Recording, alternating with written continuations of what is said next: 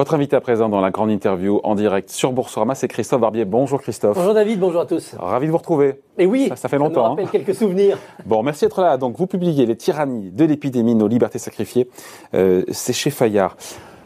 Pour, le fond de l'histoire, c'est que pour sauver des vies, et on a sauvé des vies, euh, on a sacrifié notre liberté. C'est ça finalement le fond du, le fond du livre, si j'ai bien compris.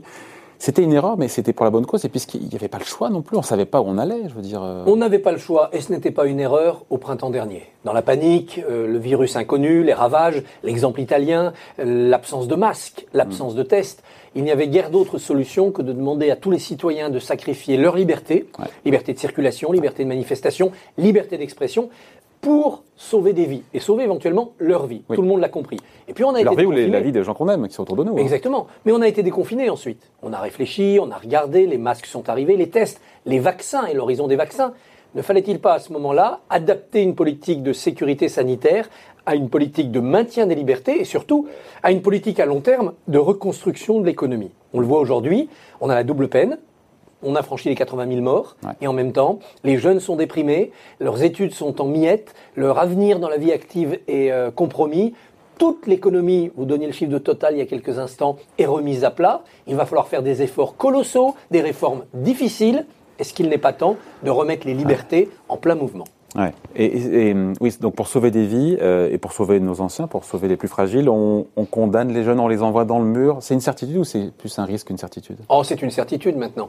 On voit bien qu'un jeune qui depuis un an n'aura pas eu une vie d'étudiant normale, avec ce que ça nécessite de contact pour progresser intellectuellement, mais aussi pour progresser socialement, affectivement, ce jeune-là, il va le payer, il va en avoir des séquelles. Je pense aussi à son entrée dans la vie active. Quel monde du travail va-t-il trouver? Mais il n'y a pas que les jeunes. Il y a aussi tous ceux qui, pendant un an, auraient dû euh, subir une opération, avoir des tests pour qu'on leur dépiste une maladie grave, et on n'a pas pu, parce que le Covid mangeait toute la disponibilité hospitalière. Ceux-là, ce sont des milliards d'argent qu'il va falloir dépenser plus tard pour quand même essayer de les soigner, et ce sont des vies que l'on a raccourcies. On a sauvé des vies à court terme, est-ce qu'on n'en a pas peut-être plus gâché à long terme?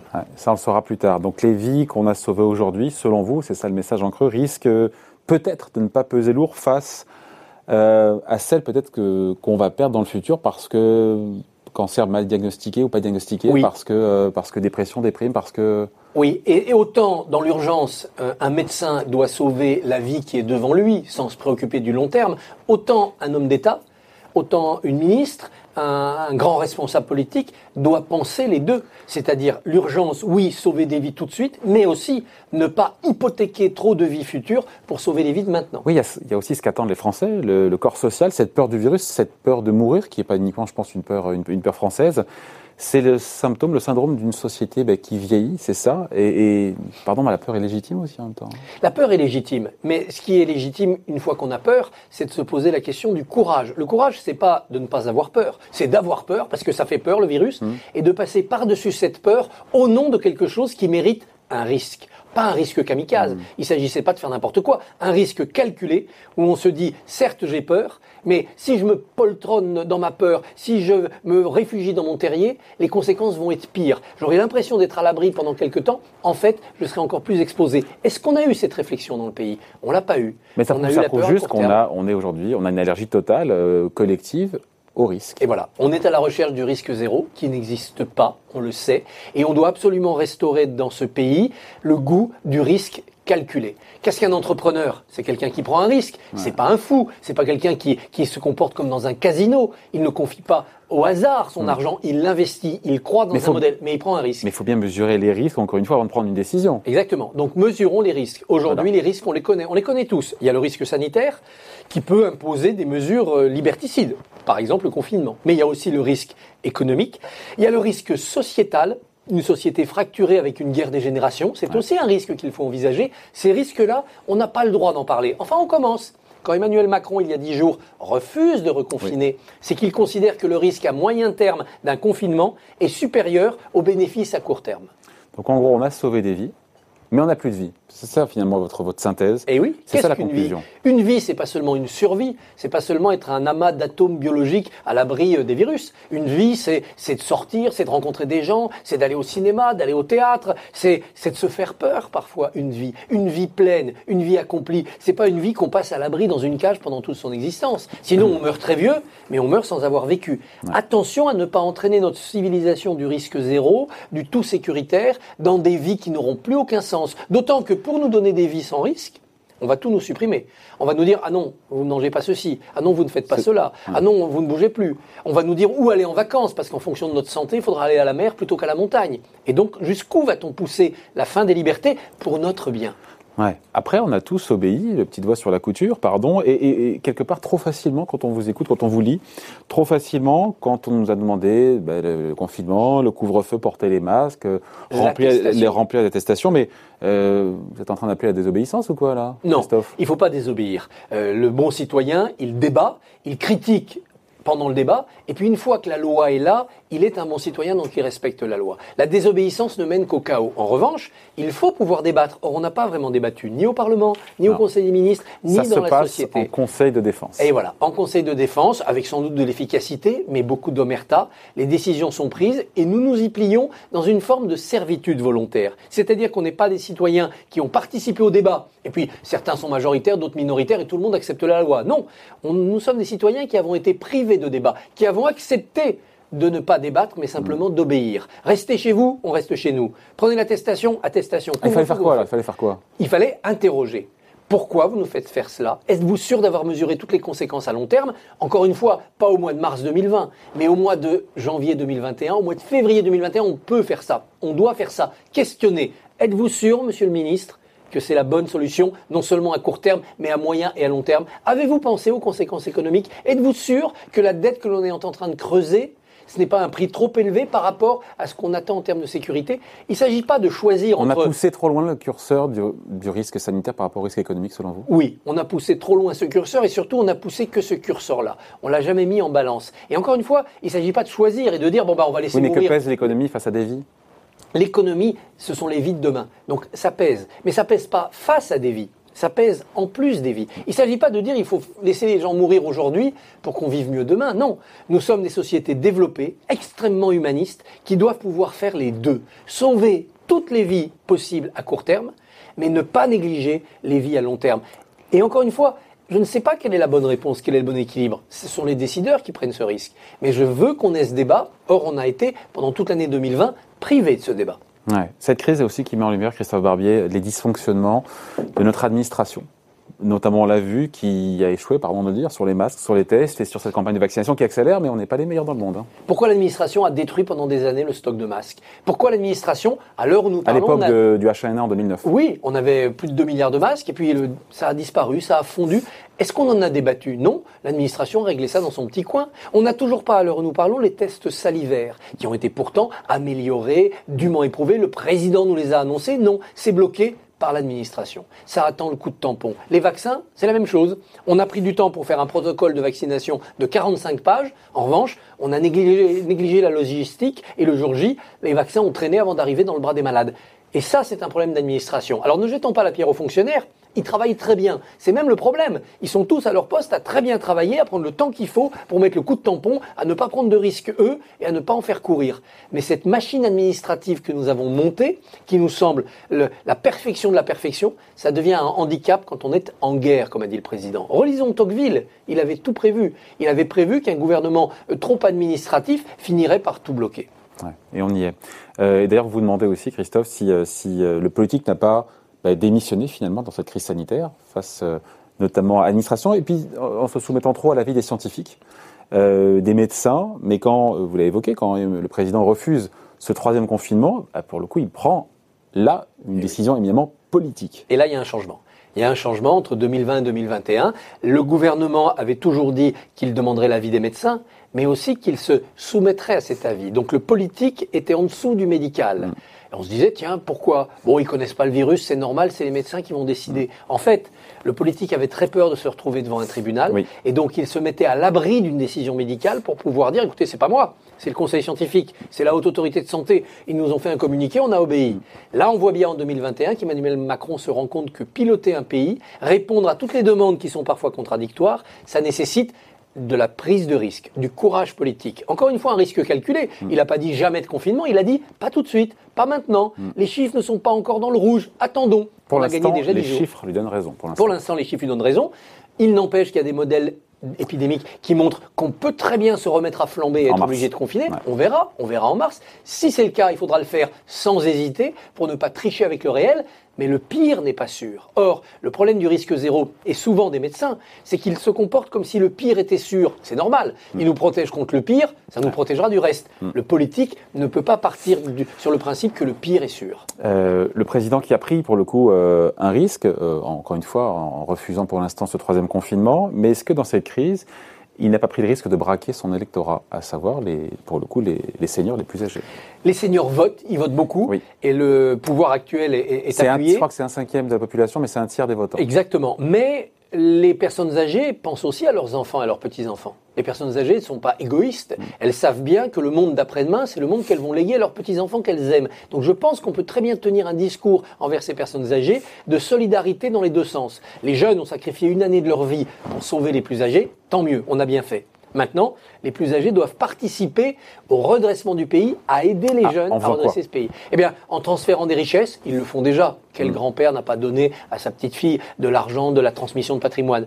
Mais en acceptant peut-être une taxe spéciale, Ouais. en acceptant qu'on prenne sur ceux dont le pouvoir d'achat n'a pas été écorné, les retraites n'ont pas baissé, les euh, euh, fonctionnaires ont touché 100% de salaire, leur salaire, au profit des actifs qui étaient en chômage partiel et qui eux n'ont touché que 70 ou 80%. Pas de hausse d'impôt, a dit Bruno Le Maire. Non, pas de hausse d'impôts, c'est-à-dire un cliquet définitif où tout le monde passe sous la toise, Ouais. mais qu'on organise une solidarité intergénérationnelle, qu'on la facilite, ça doit être une action publique. Par exemple, en disant à tous ceux qui ont un peu de patrimoine, si vous donnez à vos petits-enfants au-delà des plafonds habituels, Mm. eh bien, il n'y aura pas de fiscalité. On fait sauter les plafonds sur les donations. Ça permettra à ceux qui ont du patrimoine de le transmettre et à Mm. Ceux qui le recevront d'investir. Temporaire. Bien Ouais. sûr, dans une sorte de remède d'après-crise. Pour, vous savez, remettre un coup de, de starter à l'économie avec des jeunes qui auront du mal à créer leur entreprise, qui ne démarreront pas dans la vie active comme leurs aînés, il faut les aider. Peut-être que cette donation totalement défiscalisée serait un bon amorçage. Ouais. Qu'est-ce qu'il faut faire sinon? Parce que selon vous, il faut relancer, quand on vous lit, euh, quand on vous écoute, il faut relancer l'économie, bien sûr, rouvrir les théâtres, euh, les restaurants, pour les personnes vaccinées, mais c'est pas un peu tôt encore de se poser cette question-là maintenant Non. Alors qu'on est à l'aube, peut-être d'une- encore une fois, d'une d'une nouvelle flambée? Il faut poser la question maintenant. Parce que c'est une question démocratique, même si le passeport vaccinal n'entrera en vigueur Bah quand oui. il y aura assez de vaccinés. Mais la Grèce a déjà décidé de passer des accords, par exemple avec Israël, pour que le tourisme des vaccinés puisse fonctionner. Les pays étrangers protégés, comme par exemple l'Australie ou la Nouvelle-Zélande, imposeront un passeport à tous ceux qui entreront. On ne pourra pas aller dans ces pays si on n'est pas vacciné. Nous ferons donc ce passeport parce que nous y serons contraints. Et donc autant l'anticiper, en débattre juridiquement parce que c'est pas simple, et dire que tous ceux qui seront vaccinés, surtout si on leur a demandé de se confiner avant de se faire vacciner, et donc on leur a imposé euh, trois semaines ou, ou cinq semaines de confinement, on va leur dire ça sera votre récompense ce passeport. Parce qu'avec ce passeport, vous retournerez dans les restaurants qui seront ravis de rouvrir Ouais. pour vous, dans les théâtres ou dans les cinémas. Quand on sera fin mars à 5 à 10 millions de vaccinés, une ou deux doses, ça sera intéressant quand même de récupérer tous ces clients, tous ces consommateurs. Après, encore une fois, euh, ouais. Après, il y, a, euh, y a cette idée, on l'a évoqué tout à l'heure, euh, indirectement, de la dette, de la dette euh, née du Covid, parce que cette crise va aussi euh, léguer euh, un paquet de dettes, euh, 20 points de, de dette, c'est plus de 500 milliards. Euh, elle ne sera pas annulée, cette dette. hein. Christine Non. Lagarde a remis un petit peu les pieds sur terre à beaucoup de gens. En tout cas, euh, la BCE a dit, a dit non. Et il y a cette question qui revient en boucle de qui va payer la facture. Encore une fois, euh, pas de hausse d'impôts, nous a seriné Bruno Le Maire encore, encore récemment. Il faut se faire à l'idée, même si c'est désagréable, qu'il faudra faire des efforts. La question Oui. c'est qui? La question c'est qui? Encore une fois, on l'a dit, encore une fois, mais ça peut être quoi euh, euh, Travailler plus, Bien sûr, euh, bien voilà, sûr. je sais pas à quoi on peut, voilà, Oui. ponctionner. Vous le disiez, peut-être les, les patrimoines de ceux qui en ont. euh, Pour effacer une dette, il n'y a pas 36 solutions. Soit on augmente les impôts et c'est exclu, et en France, on ne peut plus le faire, on est, on est au sommet. Soit on laisse filer l'inflation, et l'inflation efface la dette. C'est ce qui a permis pendant les 30 glorieuses. Ouais, à mais laisser filer l'inflation, vous savez que c'est pas une baguette magique. eh non, hein. c'est pas une baguette magique, puis c'est comme un incendie. Quand on l'allume, on ne sait pas où il s'arrête. Donc c'est pas la bonne solution. on sait pas l'allumer en plus, ça le problème aujourd'hui. C'est hein. c'est pas simple, mais on peut peut-être essayer de jouer un tout petit peu là-dessus. Donc il reste la troisième solution, faire de la croissance. C'est la croissance qui remplit les caisses de l'État, c'est les caisses de l'État qui remboursent la dette. Et faire de la croissance, ça veut dire travailler plus. Alors pas, ça veut pas dire retourner à 50 heures dans les mines. Il faut être moderne et intelligent. Ça veut dire que tout au long de sa vie, on pourra répartir son temps de travail, mais il faudra travailler plus. Et travailler plus, c'est peut-être pas seulement une quantité d'heures, c'est aussi une question de productivité, donc de valeur créée par l'heure travaillée. Et là, on attend des ruptures technologiques, on attend des ruptures organisationnelles, et je suis persuadé que le monde de demain apportera ces innovations. Nous sommes en guerre, toutes les guerres apportent des innovations, c'est sur ces innovations qu'on bâtit le monde de demain. Mais c'est pas des questions qu'on se pose encore une fois aujourd'hui. On a l'impression qu'on est depuis le début de la crise toujours un peu à la remorque. À la remorque, mais la remorque va vite quand même. Regardez Ouais. sur l'hydrogène. On est à deux doigts d'être dans l'Airbus de l'hydrogène, là, ces jours-ci, alors qu'il y a un an, l'hydrogène, ça apparaissait comme une utopie. On voit bien que dans toute une série de directions, ça On va beaucoup plus vite, on accélère. Euh, les crypto-monnaies, le bitcoin, voilà que Tesla achète un milliard et demi de dollars en bitcoin. Est-ce que c'est en train d'être une nouvelle manière de penser l'économie et son financement, avec des risques, avec des opportunités Le télétravail, qui a amené une numérisation accélérée de l'espace privé, euh, avec des conséquences, puisqu'on manque de semi-conducteurs, on manque de terres rares, ça, ça parasite d'autres industries, mais avec aussi une organisation bénéfique. La 5G, qui était contrebalancée, est-ce qu'on l'a fait, est-ce qu'on l'a fait pas? Il est aujourd'hui évident que si on veut passer dans un monde en télétravail, un monde numérisé, ceux qui ne feront pas la 5G auront euh, une guerre de retard. Donc les crises accélèrent les choix, accélèrent les innovations. De tout cela, il sortira un monde où en travaillant plus, mais surtout en travaillant mieux, on créera les richesses nécessaires pour désendetter, rembourser, mais aussi faire rouler devant nous une dette qui durera longtemps. Un monde euh, moderne n'est pas un monde à zéro dette. Comme il y a beaucoup de liquidités, c'est un monde qui gère sa dette avec de la visibilité. Pourquoi pas allonger les durées d'endettement, comme le propose François Barouin euh, aujourd'hui dans, dans une tribune de presse? La dette est un instrument d'une stratégie. C'est pas un boulet seulement à, à- à nos c'est comme le cholestérol, il y a le bon et le mauvais cholestérol. Exactement. Euh, et il rêvait une décennie de croissance, une décennie après cette guerre. Euh, Le président a dit c'était une guerre contre, contre, contre, le- contre la pandémie, contre le, contre le virus. Imaginez que de tout ça ressorte peut-être une belle décennie de croissance, de prospérité, de légèreté. Oui, de légèreté, euh, pas au sens année folle, parce qu'on a vu que les limites de l'expansion de la fête humaine étaient posées, notamment par la nature, mais de légèreté dans le plaisir de déguster chaque instant anodin, boire une bière à une terrasse de bistrot. Voilà un grand plaisir qu'on négligeait et dont on voit maintenant la rareté. Sortir pour des activités culturelles plutôt que de rester chez soi devant des écrans. On, on retrouvera une légèreté de l'essentiel, puisque le mot essentiel a été au cœur du débat pendant le deuxième confinement. Mais bien entendu, un monde qui créera sa richesse avec euh, de nouveaux concepts. Euh, évidemment, le respect de la planète, évidemment, une nouvelle conception des inégalités et de la lutte contre les inégalités, un nouveau rapport nord-sud. Tout cela peut engendrer un monde meilleur. Aux jeunes générations de s'en emparer. Elles souffrent beaucoup en ce moment.